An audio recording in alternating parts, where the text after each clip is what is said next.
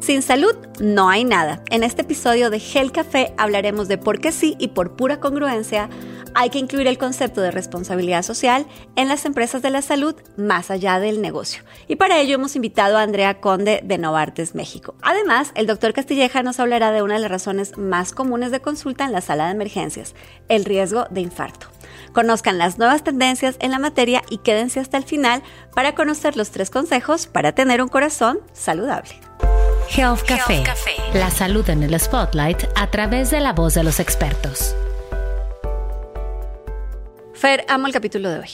Porque creo que coincides conmigo en que la salud es mucho más que médicos, enfermeras, hospitales, medicamentos, ¿no? Que en realidad tiene, es un concepto mucho más amplio que nos lleva a entender que sin salud no tenemos nada. Ahora, si lo entendemos como un derecho básico universal, eh, creo que estamos en aprietos porque en realidad lo que vemos, no solo en México, sino en la mayoría de los países de ingresos medios y bajos, es que hay muy pocos que tienen todo el acceso y todo lo necesario y muchos que tienen muy poquito o no tienen nada. No, tal como lo dices, Juana.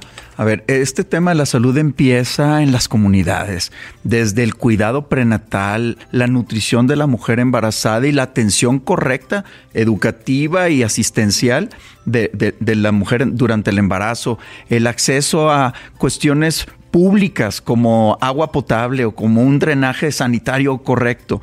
Y esto incide definitivamente en la evolución de las personas, el impacto que tiene una mala calidad en estos servicios, tanto de salud como sociales, pues en la educación, en, el crecimiento realmente de la población como sociedad, en la parte de las desigualdades, índices delictivos. Definitivamente que la salud trasciende más allá del individuo e impacta dramáticamente a la sociedad. Y es impresionante cómo cuando te haces consciente de eso te das cuenta que define hasta la talla de, de, las personas en una comunidad, va a definir la probabilidad de un buen desempeño escolar y con ello todo lo que conlleva que una persona vaya logrando sus objetivos en la medida en que va avanzando. Entonces, creo que justo por eso, Fer, para todos los que trabajamos en el sector salud, es prioritario también hablar de responsabilidad social. De un lado, como una toma de conciencia de lo que representa las, las diferentes actividades que están todas dentro de lo que conocemos como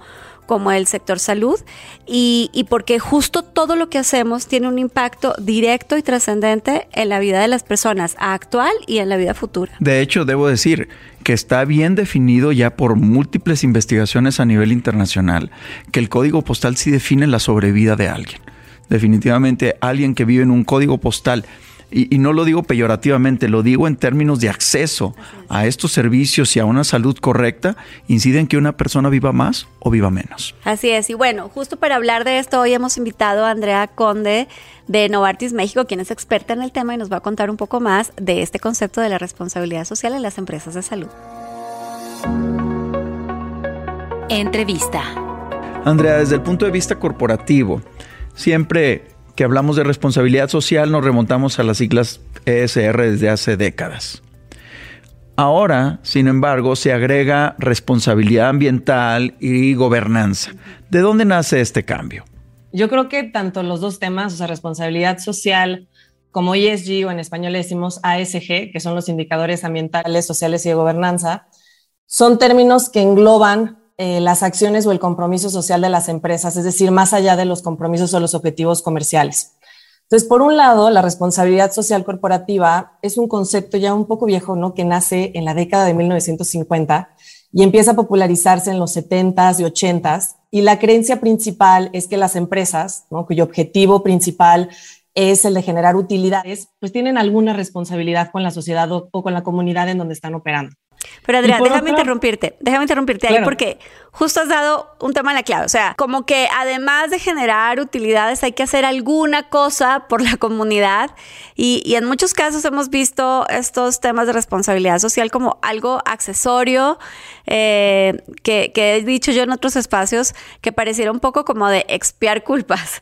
Eh, ¿Cuál es la diferencia entre eso, entre, entre hacer algo, entre ponerle un moño y realmente tomarse en serio el tema de responsabilidad social en las organizaciones? Me encanta esta pregunta justo, Juana, porque yo creo que en un mundo tan globalizado, tan interconectado y competitivo, eh, la manera en la que se manejan los temas sociales, ambientales y de gobernanza corporativa tienen que formar necesaria o sea, necesariamente parte desde la unidad de negocio, es decir, de la toma de decisión a nivel de liderazgo. Y te voy a dar varias razones. En primer lugar, porque es lo correcto. ¿No? Eh, si nos enfocamos específicamente en el tema de la economía de la salud, a nivel global hay más de 2 mil millones de personas que no tienen acceso a medicamentos básicos o a servicios de salud, de acuerdo a la Organización Mundial de la Salud.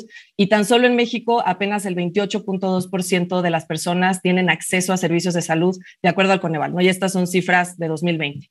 Entonces, para empresas como Novartis, esto hace un llamado a que honremos nuestro contrato social y si bien no es nuestro mandato, ¿no? no es nuestro mandato atender las causas multidimensionales de la inequidad en salud, yo creo que sin duda somos la solución. Eh, y en Novartis, pues nuestra estrategia justamente de responsabilidad social, que más bien la enfocamos en estos indicadores de ESG, eh, que ganan tracción justo después de la crisis financiera de 2008, ¿no? Para un manejo responsable de finanzas, nosotros los tenemos anclados en la Agenda 2030 y en la consecución de los Objetivos de Desarrollo Sostenible. Entonces, ese es el primer lugar, porque es lo correcto. Pero en segundo lugar, hay muchísimos estudios eh, que muestran justamente cómo las empresas que tienen un buen desempeño en estos temas tienen un buen rendimiento e incluso incrementan el valor de sus acciones. Considerando que actualmente una empresa debe tener estrategias ESG bien definidas para mejorar su evaluación de mercado, eh, ¿es rentable esto? Sí, o es un solo, es un tema meramente reputacional, ¿no? Una estrategia meramente reputacional. Sí, y de acuerdo justo con, o sea, con varios estudios que te comentaba, o sea, hay uno de PwC que muestra que el 79% de los inversionistas incluyen factores ESG o de ASG en sus análisis de inversión. Eh, y además creo que de manera intuitiva, ¿no? Contar con una gobernanza corporativa robusta ayuda a las empresas a tener un mejor manejo de los riesgos, anticipar acciones ¿no? de remediaciones o regulatorias e incluso permite expandir nuestra huella en, distintos mercados. Y en tercer lugar, un tema que yo creo que te va a importar mucho, Juana, justamente por todo tu liderazgo en tema de, igualdad de género, es que nosotros mismos también nos beneficiamos, ¿no? Los empleados, los asociados, nos beneficiamos de estar en un entorno inclusivo que tenga metas sociales. Eh, en Novartis justamente buscamos la paridad, ¿no? En toma de decisiones y tenemos el objetivo de tener la paridad en posiciones de liderazgo y gerenciales para el próximo año, ¿no? Para 2023. Eh, pero creo que también, Juana, tu pregunta, un poco a este tema como de blue washing o de green washing, ¿no? De que solamente lo haces por el look good. Eh, y creo que es importante que para que realmente se vea el compromiso de las empresas, no solamente tengas como una estrategia muy linda o objetivos este, globales ambiciosos, sino que pongas recursos detrás. Y te comento que en 2020, lo que nosotros hicimos a nivel global eh, fue que emitimos un bono vinculado a la sostenibilidad. En inglés se llaman Sustainability Linked Bonds, son SLBs. Y lo que hacemos mediante este bono, que lo lanzamos en 2020, es un bono por 1.85 miles de millones de euros. Y lo que básicamente los tenedores de, de, este bono van a recibir más intereses si Novartis no logra cumplir sus objetivos sociales y específicamente en temas de salud global. La meta es alcanzar o más bien aumentar en 200% el alcance de pacientes eh, mediante nuestros enfoques de acceso. Andrea, el fin último de los médicos es mejorar la longevidad, la sobrevida y la calidad de vida de nuestros pacientes. En la industria de la salud, ¿cómo miden ustedes? Este impacto sobre la vida directa de los pacientes. ¿Qué es un quali? Pues justamente, ¿no? Como lo mencionas, la salud es función de dos cosas, ¿no? De longevidad, es decir, años de vida, pero también calidad de vida. Entonces, medir el impacto de la industria farmacéutica mediante solamente ventas, pues realmente no nos dice nada, ¿no? Y no, no dice realmente el verdadero impacto de las medicinas en la sociedad. Entonces, en Novartis utilizamos una metodología muy robusta y muy rigurosa, eh, contrastada académicamente y que de hecho fue codiseñada por el think tank alemán Y4, eh, en el que nos permite justamente evaluar cuál es el impacto social de nuestras medicinas. Y te comparto el dato, ¿no? En 2021 el impacto llegó a más de 500 millones de dólares y resultó en más de 25 mil qualis o años de vida ajustados por calidad. Somos miembros de la Value eh, Balancing Alliance, que lo que busca es que las empresas nos movamos de un reporte tradicional a un reporte eh, que realmente mide el impacto. Entonces, quali, eh, que en inglés, bueno, en español significa un año de vida ajustado por calidad, eh, es una medida que comúnmente se utiliza por profesionales de la salud, como bien conoces, para estimar o analizar la rentabilidad ¿no? de, un, de un tratamiento. Pero un refresher ¿no? de cómo nosotros lo aplicamos para el tema de impacto social. El ABAC eh, se calcula ¿no? para cualquier tratamiento con base en la cantidad de años que pueda agregar un tratamiento a la vida de un paciente y se multiplica por la utilidad de salud del paciente. Entonces, la utilidad se mide en una escala del 0 al 1. ¿no? El 1 equivale a un año en perfecto estado de salud y 0 la muerte. Entonces, eh, si un tratamiento ofrece 10 años de perfecta salud a un paciente, lo multiplicamos por uno, entonces es 10 años por uno de utilidad, nos da un total de 10 ABAC.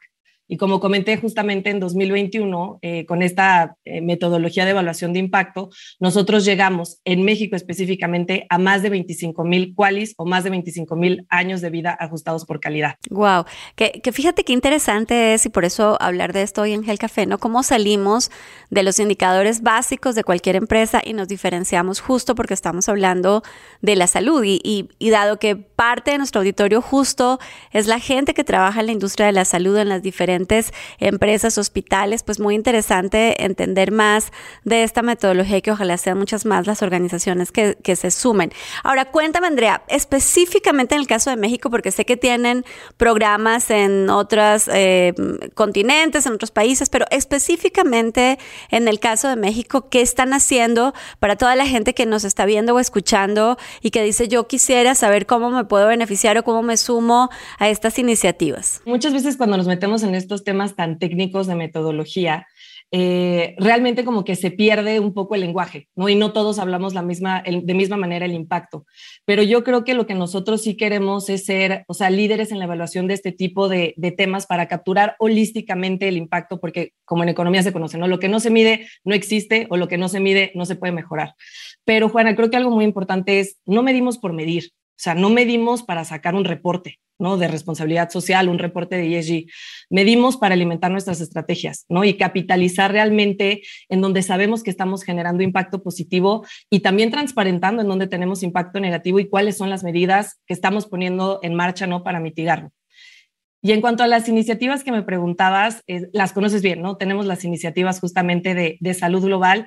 Eh, Novartis pues tiene una tradición de ya hace más de 20 años eh, en donde buscamos ser como este partner of choice o este aliado en la atención de retos de salud, promoviendo la equidad en salud. Eh, a nivel región, no específicamente América Latina, tenemos tres objetivos. ¿no? El principal es, eh, con los principios de acceso, priorizar la necesidad de los pacientes, escuchando sus necesidades y brindando obviamente soluciones innovadoras para promover la equidad en salud. En México, justo en agosto de 2022, y me encanta poder compartírtelo, firmamos un acuerdo de colaboración con CIPASA, eh, que es la Sociedad de Asistencia Panamericana de la Universidad Panamericana, eh, entonces ya firmamos el acuerdo en el que vamos a poner en marcha el primer programa de salud global en México. Y es el programa que se llama Novartis Access Program, que conoces bien. Es un programa que básicamente lo que hacemos es ofrecer un portafolio de medicamentos asequibles en enfermedades de alta prevalencia y que son definidos con base en las necesidades y las prioridades locales. Y vamos a iniciar el programa con tres clínicas proxys eh, que justamente atienden a población en situación de vulnerabilidad.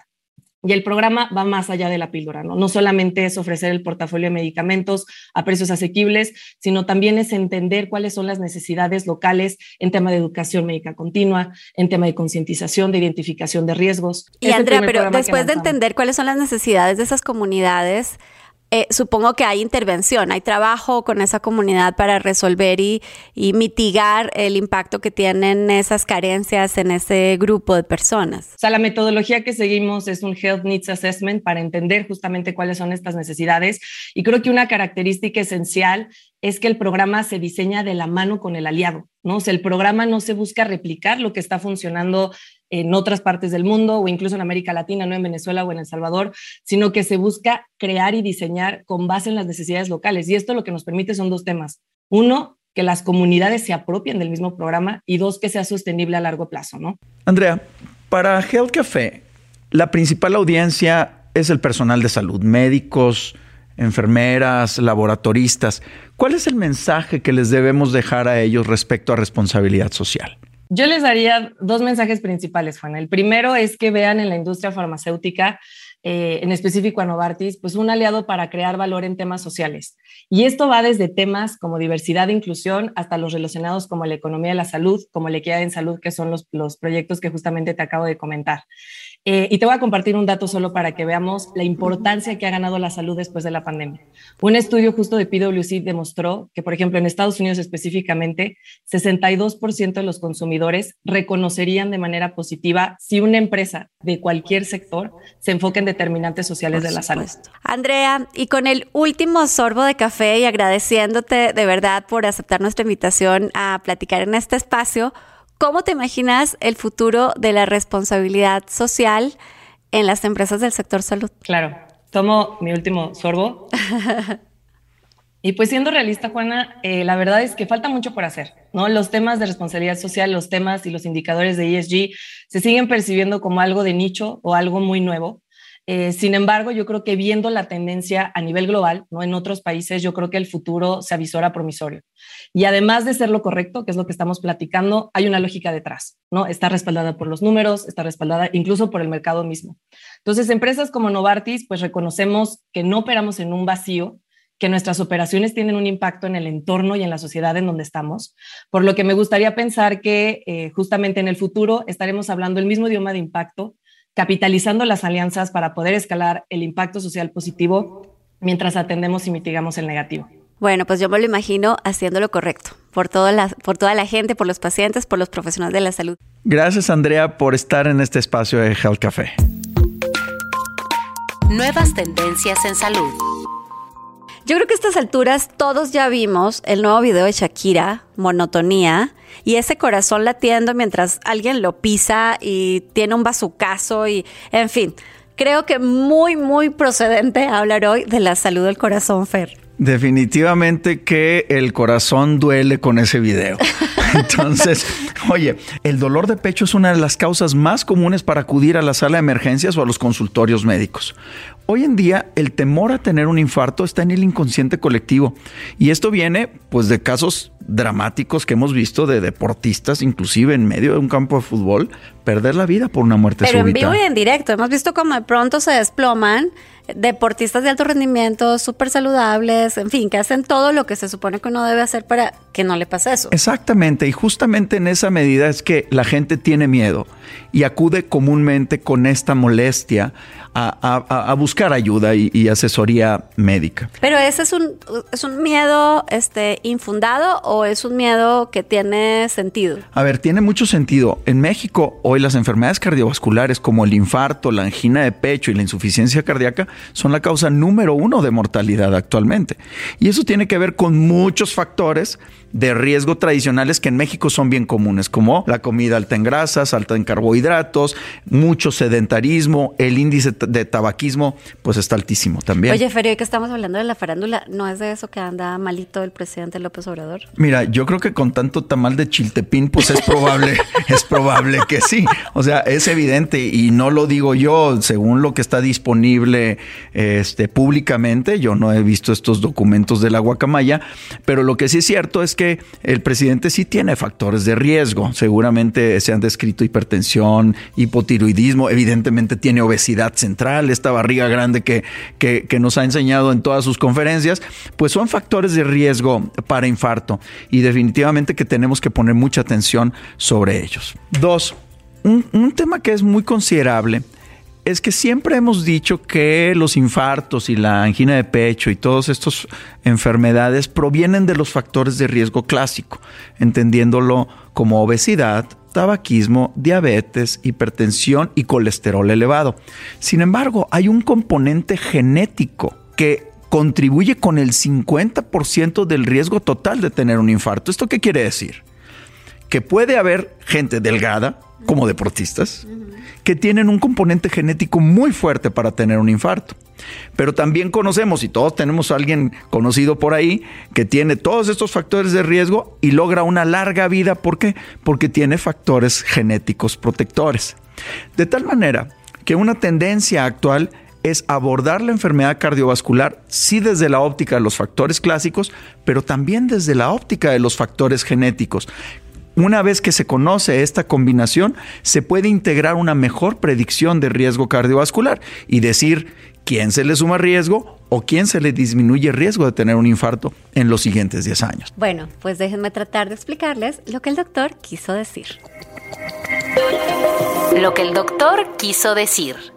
Bueno, pues honestamente lo que el doctor quiso decir fue más o menos lo mismo de siempre. Que ya dejen de fumar, que se activen, que hagan ejercicio, que tengan una dieta saludable, que no hay que consumir alcohol en exceso para evitar infartarse. Pero ahora hay que sumarle a esta rutina de los estudios anuales para checar dónde están nuestros índices clínicos un estudio genético. La buena es que a diferencia de los estudios clínicos que hay que hacerlos al menos una vez al año, en el caso de la genética, esto se hace una sola vez. Consejos saludables. Bueno, y ahora sí aquí les van los tres consejos saludables para cuidar su corazoncito. Primero, Consejo número uno, acudan a su chequeo anual a partir de los 25 años y pídanle a su médico que les realice o que les recomiende un estudio de genómica en saliva. pero ese chequeo anual, ¿en qué consiste? A partir de los 25 años, estudios de laboratorio para determinar el nivel de glucosa y el nivel de colesterol total, colesterol bueno y colesterol malo. A partir de los 30 años, ya puede, según los factores de riesgo, ya pueden incluir algunos estudios adicionales, como un estudio del calcio en el corazón.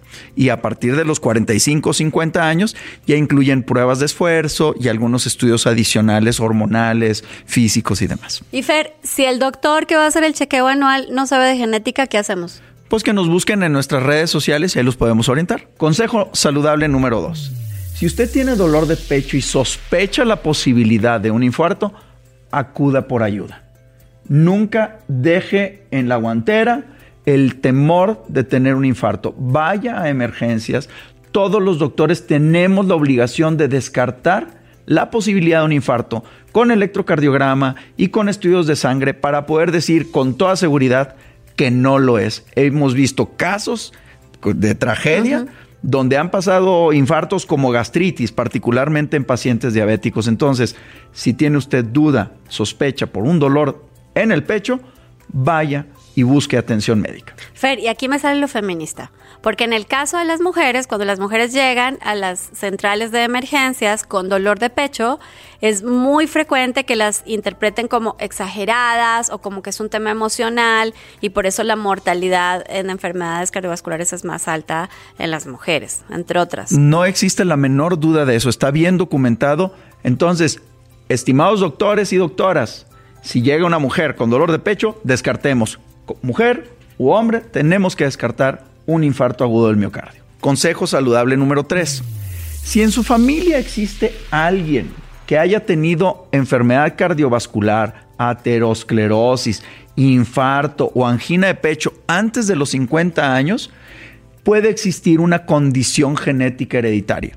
Entonces, por favor, acudan con su médico internista o con su médico cardiólogo para hacer una revisión mucho más exhaustiva y temprana de los niveles de colesterol, de los niveles de glucosa, porque esos factores de riesgo muchas veces son silenciosos y dan síntomas hasta que viene el caso de un infarto. Entonces, y aquí, perdón, y aquí te pregunto siempre el tema de quién es de la familia, o sea, el tío de mi primo de no sé quién o quién es no, en particular. Familiares de primera línea. ¿Esto qué quiere decir? Padres, hermanos o hijos. Bueno, aquí ya los hijos ya no funcionaría, pero si padres o hermanos. O sea, son gente de primera línea. Pues ya saben, si sus papás o sus hermanos han tenido estos problemas cardiovasculares, mejor empiezas a checar a tiempo. Bueno, ya saben, cuiden su corazón para que no esté rodando por ahí como el de Shakira. Y si no entendieron nada, recuerden que siempre, siempre pueden encontrar la columna de Hell Café en expansión.mx. ¿Y a ti dónde te encuentran, Fer? En arroba fcastillegmd. Y a mí en arroba Juana Soin. Por favor, desde donde nos estén viendo o escuchando, suscríbanse, den like, compartan, denos cariño